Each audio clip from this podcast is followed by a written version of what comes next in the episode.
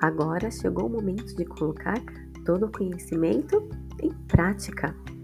A atividade da aula de hoje será sistema tático. Vocês deverão dispor os jogadores de acordo com o sistema tático que vocês escolheram na quadra.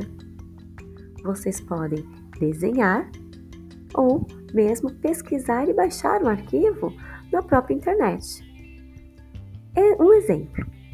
Se eu escolhi o sistema 6.0, então eu preciso dispor seis pessoas, seis bolinhas na barreira e zero na frente. Qualquer dúvida, entre em contato através do e-mail disponível no nosso roteiro.